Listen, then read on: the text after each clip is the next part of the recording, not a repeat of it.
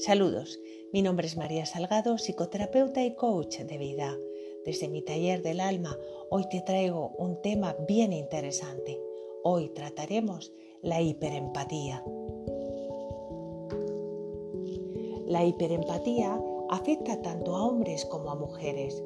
Es una actitud frente a las miserias de los demás, causadas por una mayor sensibilidad de las emociones de otras personas se manifiesta como la capacidad altamente afinada de sentir las emociones de los demás, llegando a posponer su propia persona. La empatía es la capacidad que tiene una persona de ponerse en el lugar de otra y entender mejor sus acciones, comportamientos y pensamientos. No se nace siendo empático, sino que es algo que se va desarrollando a lo largo de la vida de una persona para que sea una condición positiva, esta habilidad debe ser atendida con un razonamiento apegado a la lógica. Tener un exceso de empatía puede capacitar para ver con claridad a los depredadores con los que puedes encontrarte esta persona en su existencia, su paso por la vida. Las mujeres demasiado empáticas tienden a justificar los actos violentos de su pareja la hiperempatía es un tipo de trastorno que limita con la frontera del equilibrio y el bienestar personal. En la vida adulta todos los excesos no son buenos y lo ideal es el equilibrio.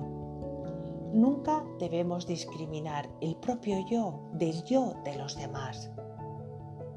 La empatía es la habilidad de ponerse los zapatos de otro, pero nunca debemos cometer el error de posponernos. No debemos dejar nunca de ser nosotros mismos y atendernos. La empatía debe ser saludable para la persona.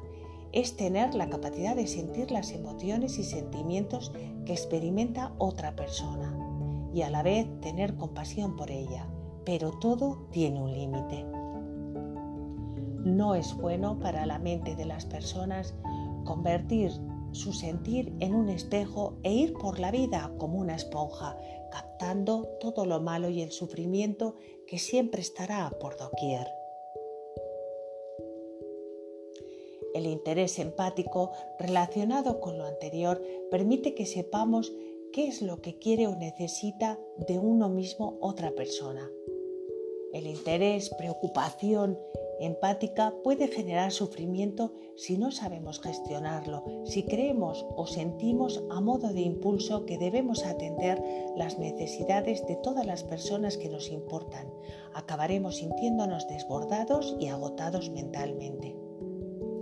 Llegar a sufrir lo que otros sienten como un dolor propio que crea angustia y que a su vez hace a la persona posponerse por las necesidades ajenas es traspasar la frontera entre la vida propia y la de los demás, produciendo un deterioro evidente en la propia identidad, así como las habilidades sociales. Siempre debemos tener claro que cada problema que se nos presenta es nuestro, por lo tanto debemos afrontarlo y aprender de él. Lo mismo ocurre con los demás, sus problemas son suyos, lo que no quiere decir que no podamos ayudar pero será la persona quien deba afrontarlo o no aprenderá a vivir. Tampoco es bueno dejar de ayudar si se sabe que alguien pasa por apuros extremos. Será lógico proporcionarle ayuda, pero todo tiene su límite. Controlar la hiperempatía que hace sufrir a una persona con los problemas de los demás como si fueran propios, alterando, afectando el día a día de la persona en cuestión es un problema que requiere ayuda psiquiátrica. Lo mejor es practicar la empatía selectiva, lo que no significa un sinónimo de egoísmo, frivolidad o indiferencia, sino que comprende una medida básica de sanidad mental y emocional. Simple y llanamente existen personas que se permiten a sí mismas ser afectadas de tal manera por los estados de ánimo y sentimientos de los demás que comienzan a experimentar la aparición de síntomas físicos como vía de escape de la tensión. El exceso de empatía produce estrés y ansiedad, lo cual afecta considerablemente a la salud, generando una sobreproducción de cortisol. El cortisol es la hormona del estrés vinculada directamente con el desarrollo de múltiples enfermedades. El mejor consejo es recurrir a la ayuda profesional para entrenar la capacidad de entender las propias emociones, para luego entender las de los demás sin sufrir daños.